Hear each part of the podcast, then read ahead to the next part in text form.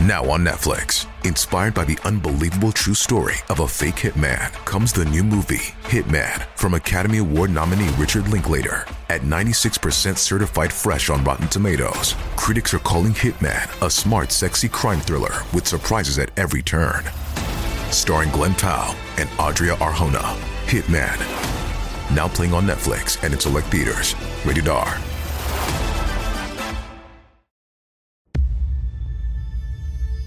ボディを透明にするんだ。大丈夫。あいつのボディはもう透明なんだ。だから俺たちは捕まりっこないんだよ。1993年、埼玉県熊谷市である男に関わった者たちが次々と失踪する事件がありました。自らの犯行の証拠を全てこの世から消滅させ、完全犯罪を目論んだその男、関根源。彼は犠牲者の遺体を透明にすることによって、この世からその痕跡を全て消し去り、警察の捜査から逃れ、次々と犠牲者を出し続けました。躊躇なく人を殺め、遺体を切り刻み、自らのことを世界最高の殺し屋と称した関根は、こう言ったと言います。人間の死は生まれた時から決まっていると思っている奴もいるが違う。それは俺が決めるんだ。俺が今日死ねと言えばそいつは死ぬ。明日だと言えば明日死ぬ。間違いなくそうなる。同じ時期に発生した阪神淡路大震災、オウム真理教事件の裏に隠れ、報道の縮小を余儀なくされたこの事件。その事件規模、残虐性、猟奇性、さらには実行犯である関根源という男の異常性は日本史上稀に見るものでした。埼玉愛犬家事件の闇とは、関根源とは一体どんな男だったのか。今日は埼玉愛犬家事件、関根源にグロファイリングだ。眠れなくなっても知らないぜ。さて今日は埼玉愛犬家事件です。あまりにも有名なこの事件。これまでに映画化やドラマ化もされ、関連本もいくつか出ています。今回は概要欄に貼ってありますこの事件についての最も信頼できる本を参考資料としています。関根の共犯者が出所後に書いた本になります。この事件いくつか特筆すべき点はあるのですが、最も注目すべき点は、この関根に関する情報や描写が全て、この本により、犯行現場を実際に自分の目で見た共犯者によって世に出されたということです。これまでやったジェフリー・ダーマやチカチーロもその犯行描写は資料として細かく残っていますが、それはあくまで実行犯である本人の証言や遺体の状況から推測したものに過ぎません。しかし、この事件は実際に現場に立ち会った共犯者が見たこと、感じたことを世に出していますので、リアリティが全く違います。実行犯である関根は埼玉県熊谷市でペットショップを経営しているのですが、別に彼は動物が好きだからこの商売をやっているわけでははなく、完全に金儲けのためにやっているわけです。従ってその商売のやり方は詐欺的であり、当然客とのトラブルは常に絶えません。そしてそのトラブルの過程で関根は関係者を殺害していくのです。さらにこの事件では、犠牲者は4名とされていますが、関根は過去にもっと多くの犠牲者を出しています。本人曰く全部で30人以上はやったと話していますし、警察の調査でも、そのうちの何人かの確認はできています。また、この事件を象徴するものとして、ボディを透明にするという関根独特の表現があります。この方法により関根は殺人の物的証拠を跡形もなく消していました。これこそがこの事件の最も特殊な部分です。それでは、行ってみましょう。1993年4月20日、この日関根は一連の殺人の中で判明している第一の犠牲者である川島を殺害します。川島は180センチを超す長身の男でしたが、その風貌は威圧的なものではなく、どちらかというと優しそうな男という感じです。川島と関根は以前からの知り合いでしたが、この年の初め頃から川島は関根が経営しているペットショップのアフリカケンネルを頻繁に訪ねてくるようになります。当時関根はペット業界では名を馳せたブリーダーで、日本にハスキー犬を持ち込んだ男として有名でした。事実関根はペットの扱いには天性の才能を持っていたと言います。もっとも関根は動物が好きでこの商売をしているわけではなく、それはもっぱら金儲けのための手段でした。ハスキー犬で一大ブームを巻き起こした関根は、その外見とは裏腹に腰が低く、金払いもいい。関根源はちょっとした成功者として通っていました。自らが主催するドッグショーにジャガーで乗り付ける。関根のアフリカケンネルは、一見すると経営もうまくいき、景気も良さそうでした。しかし、その実態は違っていたのです。関根が犬を売る方法はひどく詐欺的なものであり、それは常にトラブルの種をはらんでいました。10万円の犬を100万円で売りつける。そんなことは日常茶飯事でした。犬は値札を背負って生まれてくるわけではない。関根はそう言っていたと言います。また関根は客に犬をつがいで売りつけることを得意としていました。子犬が生まれたらそれを1匹20万円で自分が買い取るからと言い、それを信頼した客は年に2回も出産をするメス犬を買っていくのです。そしていざ子供が生まれると毛並みが悪いだの、尻尾が曲がっているルだの難癖をつけ、1万円程度で渋々買い取るのです。もっともそれで引き下がる客ばかりではなく、中には詐欺だと騒ぎ立てる客もいました。そんな時関根は地元の暴力団を使いました。客が返金を求めてアフリカケンネルまで来ると、店の前に黒塗りのベンツがスーッと止まります。関根は親しそうにその暴力団と話をする。それを見た客は何も言わずに帰ったと言います。このように関根源という男は嘘やハったりを最大限使い、さらにそこに天性の口のうまさを掛け合わせ、自分を大きく見せ、ここまで成り上がってきたのです。また関根は背中に入れ墨を入れ、自ら落とした小指の跡を時にはちらつかせ、クレームを言ってくる客を黙らせていました。もっとも背中の入れ墨は筋彫りのみであり、関根が小指を落とした経緯は、昔暴力団の金に手をつけた落とし前としてでした。そして第一の犠牲者である川島も、関根に騙された客のうちの一人でした。この頃関根は川島に対して日本にはまだいないローデシアンリッジバックという新種の犬を売りつけ、それを交配させ、ハスキー犬のように日本に定着させようと話していました。当たれば大儲けできるが、リスクの方が大きい。そう考えていた関根は、素人である川島に資金を出させ、当たったら自分が上手いところだけ持っていこうと考えていたのです。関根は見込み客と話をするときには、猫なで声でお世辞を言い、電話越しに90度にお辞儀までしていましたが、電話を切った途端、散々に文句を言っていました。接待に惜しみなく金を使い、客を神様のように扱いますが、客が犬を飼ったら最後、以降は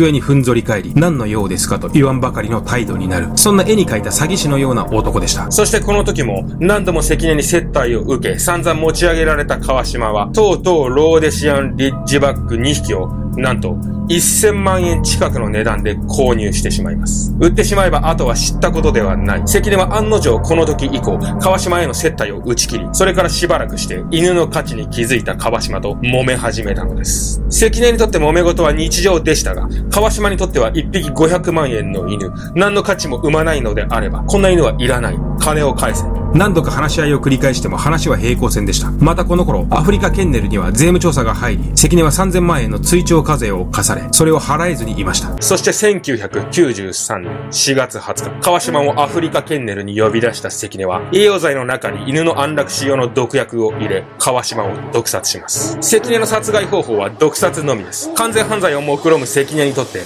血が出る殺害方法など論外でした。犠牲者の遺体がないこの事件、それによって警察の捜査は難航し、共犯者の証言が大きな役割を果たし、訴訟が組み立てられていったことが、この事件の最も注目すべき点なのです。関根の強行は完全犯罪一歩手前まで行っていたのです。そしてこの遺体の処理を手伝わされたのが、この事件の最大のキーマンとなり、その全てを著書にして公開した山崎なのです。山崎は1992年に関根が参加した読書で彼と知り合っています。どこかアウトローな雰囲気を感じさせる山崎も犬が好きで犬屋をやっているというよりかは、ビジネスとしてそれをやっている男でした。読書で知り合った二人は意気投合し、関根は山崎にアフリカケンネルの役員になって事業を手伝ってくれないかと頼みます。当時の関根はペット業界の有名人であり、そんな男に何か学ぶことがあると考えた山崎は、二つ返事で了承します。以降山崎はアフリカケンネルの役員となり、関根と行動を共にするようになります。もっとも山崎が役員になってから、彼に役員報酬が支払われたことは一度もありませんでした。しかし山崎にとって、そんなことはどうでもよかったのです。命さえあれば、関根から逃げることができれば、役員報酬など、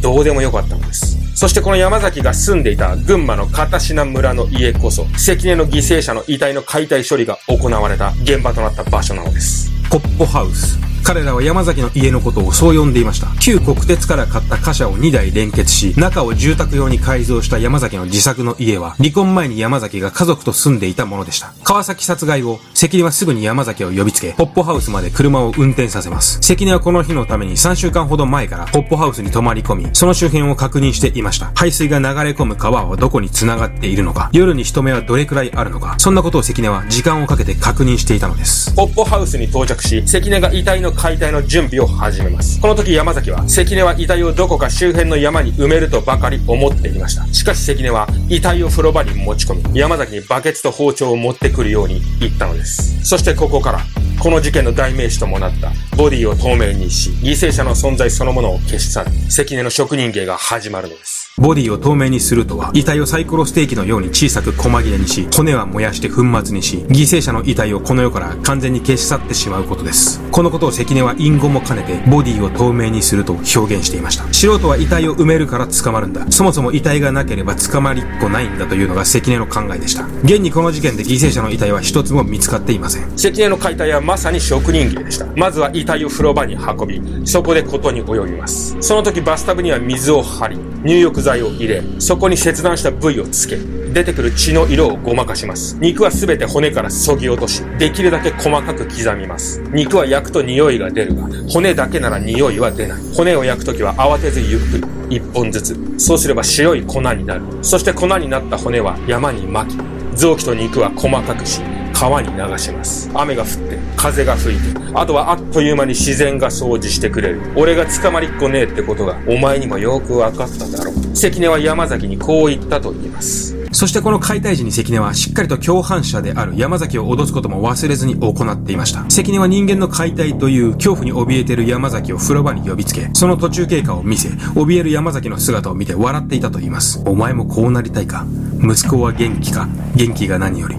関根はこんな言葉で山崎の心を支配してきたのです。殺人から遺体の解体まで、とても初めてとは思えない関根の冷静さ。そうです、彼は、この時初めて人を解体したわけではありません。関根源の周りでは、10年以上前から行方不明者が相次いでいるのです。関根が初めて勤めたラーメン屋の店主、アフリカケンネルの前身であるペットショップの店員、関根の知人の妻、関根は過去に自分に関わった30人以上の人物を殺害しているというのが多くの意見です。しかしその犯行に物的証拠は一切なく、共犯者もいないため、立件できていないだけなのです。そう、すべての犠牲者のボディを透明にさせられているのですから。川島殺害後、彼の失踪に気づいた家族はすぐに動き出しました。警察にも相談し、関根が怪しいと踏んだ家族はすぐに彼とコンタクトを取り、関根と川島の家族との話し合いが行われました。しかしそこは百戦錬磨の詐欺師である関根、抜かりはありませんでした。関根は話し合いの席に自分と以前から親交のあった伊藤という暴力団幹部の人間を同席させ、自分のペースで話し合いをまとめてしまいます。そしてこの時同席した暴力団幹部の伊藤こそ、関根の第二の犠牲者となる男なのです。すでに触れたように、関根はこの伊藤とという暴力団幹部の男と以前から親交があり、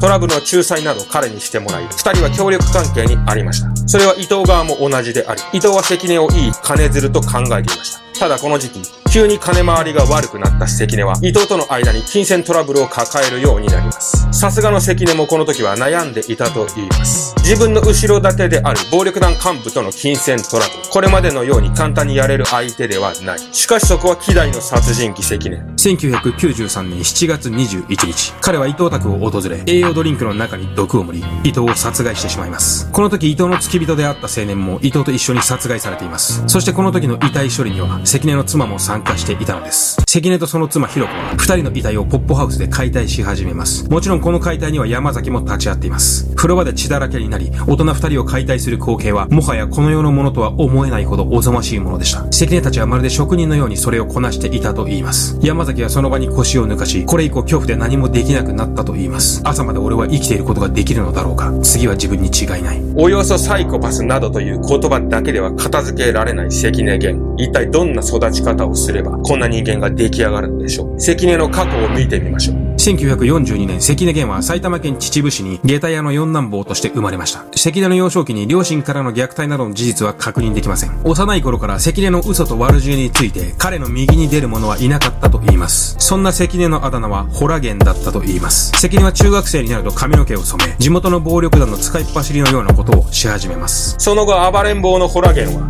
中学を何とか卒業し、父の下駄屋で働くようになりますが、結局は地元のラーメン屋の出前持ちに落ち着くことにになります。そしてこのラーメン屋の店主こそ、関根曰く、彼が初めて殺害した人物なのです。殺害時の詳細は不明ですが、実際にこの頃、関根が勤めていたラーメン屋は火事で全焼しています。店主の遺体は発見された時には骨だけになっていたため、捜査は行われず、当時の警察はこれを単なる火災として処理しています。その後関根は自宅の長屋でペットショップを開いたり、郊外で猛獣専門のペットショップを開いたりしますが、客とのトラブルもあり、一時は埼玉を離れます。犬をつがいで売りつけ、子供を買うと言っては難癖をつける関根の販売スタイルはは、すでにこの頃には確立されていました。さらにそれだけではなく、彼は自分で売った犬を、売った先の家から盗み、またそれを違う客に売りつけるということも行っていました。この後関根が再び埼玉に戻り、アフリカケンネルを始めるのは1982年、一連の事件の前年になります。3人目の犠牲者を出した関根は、この1ヶ月後、4人目の犠牲者を出します。アフリカケンネルの従業員の母親である滝山と不倫関係にあった関根は、彼女を殺害します。この殺殺害の動機もやはり金銭トラブルでした。以前に客として関根から犬を買った滝山は、やはりその返金を求め、関根と揉めていたのです。そしてこの時、滝山を解体する際に関根は彼女を仕官しています。関根の殺しの動機は金銭トラブルがほとんどですが、関根自身は大江のシリアルキラーと同じような資質も持っていました。ベトナム戦争で活躍した外人部隊に入って思う存分人殺しをしてみたい。4件目の犯行を終えた関根は帰りの車中でこんなことを言い始めたと言います。俺の殺しの哲学はこうだ。その1、世の中のためにならない奴をやる。そのいい例が伊藤だ。その2、保険金目的ではやらない。足がつくからな。その3、欲張りな奴をやる。滝山のような奴だ。その4、血は流さない。その5、ボディは透明にする。それで完璧だ。これまで4人の犠牲者を出した関根。一方、第一の犠牲者が出た時点から関根をマークしていた警察は、一連の失踪は関根の仕業だと確信し、その一挙手一投足に注目し始めます。関根の元にはマスコミが連日押し寄せ、彼はその度にインタビューに答え、得意の芝居をうち、人が行方不明になるとどうして私が殺したことになるんでしょう。などと話していました。一方、この頃共犯者の山崎の存在は、関根にとって唯一のウィークポイントになっていました。物証がないこの事件、山崎の証言だけが唯一、関根を死刑台に送ることができる力を持っていたのです。このことは警察、山崎、そして関根が最も理解していました。そして何かと理由をつけて関根は山崎を自分の元に呼ぼうとしていました。おそらく関根は山崎の殺害をこの頃考えていたはずでしょう。さらにこの時期、山崎を必要としていたもう一つの勢力がありました。それは自分の組の人間を関根にやられたと考えていた暴力団でした。その結果、暴力団までもが唯一全てを知る男として山崎に追い込みをかけてきたのです。希代の殺人鬼関根、暴力団、警察、三つどもえになった山崎をめぐる争奪戦。この争奪戦に山崎が出した答えは、警察に保護されることでした。1994年12月、一人目の犠牲者が出てから1年半後、山崎は全てを警察に話し、事件は幕となったのです。そして1995年1月5日、関根とその妻であるひろ子は逮捕されます。逮捕後警察は執念の捜査をし、関根が骨を巻いた山林からは、川島の腕時計やお守り、歯のかけらが、川からは焼け残った義手や、車の鍵などが見つかり、それらは小さいながらも重要な証拠となりました。そして共犯者である山崎の証言も大きな役割を果たしました。その調書は積み上げれば1メートルにもなったといいます。4件の殺人で起訴された関根は、妻ひろ子と互いに罪をなすりつけ合い、後半は長期化しました。2000年7月6日、事件発生から7年後、105回の公判の末、両者には死刑判決が下されました。そして2009年6月22日、関根たちの上訴は棄却され、関根、ひろ子ともに死刑判決が確定しました2017年前年に心臓発作で倒れ治療をしていた関根は3月27日東京拘置所で刑の執行を受けることなく獄中死しています一連の事件の舞台となったアフリカケンネルは現在も熊谷市に廃墟として残っていますいかがだったでしょうか？埼玉愛犬家事件。ちょっと資料が多すぎて、前回の動画投稿から3日以上経っちゃいました。ごめんなさい。前回あの、ちょっと伸び悩んでて悩んでるよってこと言ったら、皆さんすごいコメントいただいて、こうした方がいいんじゃないか、ああした方がいいんじゃないかって意見コメントでいただきました。